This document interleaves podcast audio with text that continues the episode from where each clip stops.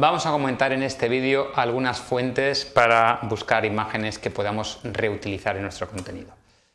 Aquí vamos a hablar del buscador de Creative Commons, de cómo buscar imágenes libres de derecho o con algunos derechos reservados solo en Google, en Flickr y en Wikimedia Commons. Bien, para ello nos vamos a ir a un navegador que tendremos por aquí.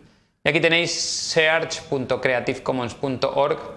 Mm, podemos buscar en distintos sitios ya directamente desde aquí.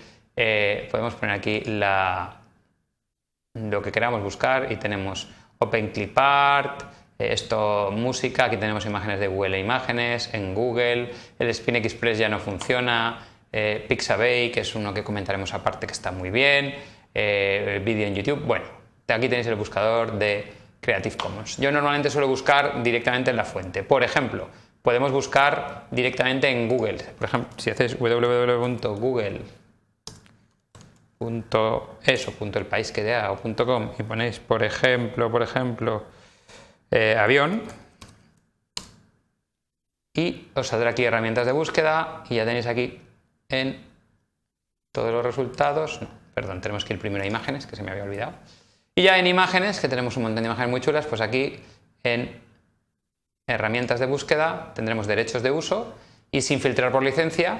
Esto es etiquetadas para reutilización con modificaciones, esto es el Creative Commons by solo eh, etiquetadas para la reutilización es eh, Creative Commons by ND, o sea, non-derivative, no se pueden modificar.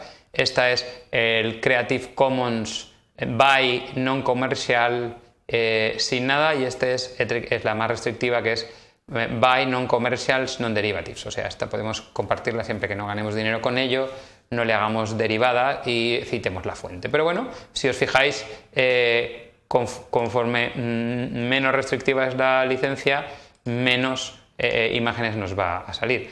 La mayor parte de las imágenes de aquí suelen salir pues, del Wikimedia Commons, que ahora veremos, y de Pixabay, pero bueno, está bien, es un buen sitio para, ¿veis? Aquí Pixabay, eh, de Wikipedia, que al final está en Wikimedia Commons. Luego, otra fuente directa, que también nos puede salir las búsquedas de Google, es en Flickr. Si ponemos flickr.com barra search barra advance, o lo que es lo mismo, si nos vamos a Flickr desde el principio y le damos aquí a buscar cualquier cosa, por ejemplo, avión. Y ya nos sale, le damos aquí al avanzado.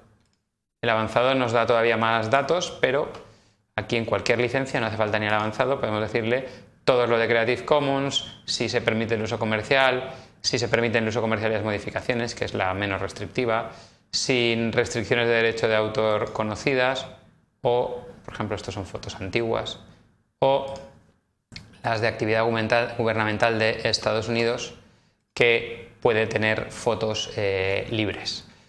Bien, aparte de estas dos, vamos a ver cuáles son las que queríamos comentar aquí, que nos queda Wikimedia Commons. Bien. Pues nos vamos a Wikimedia Commons, ponemos aquí Wikimedia Commons. Es, el Wikimedia Commons es el sitio donde Wikimedia guarda las fotos. Se supone que todo el mundo que ha subido una foto a Wikipedia o a cualquiera otro de los wikis o de las webs del ecosistema de Wikimedia, eh, las ha eh, cedido con una licencia que cede de los derechos. Entonces, nos puede salir en Google pero vamos a buscar aquí, por ejemplo, esta foto que está muy chula, o vamos a buscar aquí arriba, por ejemplo, eh, eh, yo que sé, por ejemplo, tren en inglés, train, train. ¿Vale? Y aquí tenemos organizadas por distintos, por British Railway y tal. Aquí tiene cuatro fotos que las podéis ver antiguas lo más normal es que lleguemos en una búsqueda en Google nos lleve a, Wikimedia Commons. Y aquí es donde tenéis la licencia Creative Commons by y share alike, o sea, hay que eh, nombrar al autor y eh, compartirla igual que la hemos puesto. O sea, no podríamos cobrar si la licencia, si nos la, hemos cogido de forma gratuita.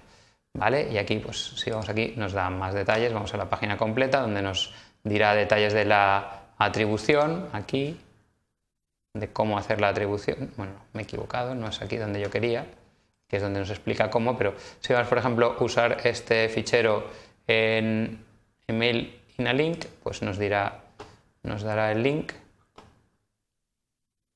Porque aquí nos va al correo, pero nos abriría el correo y nos saldría el texto necesario, que aquí lo tenéis en el de web, pues como eh, la URL y cómo hacer la atribución. Y esto sí tenemos que hacerlo en, esto es en texto normal y aquí tenemos el, el código HTML para incluir toda la atribución si la vamos a usar en una web.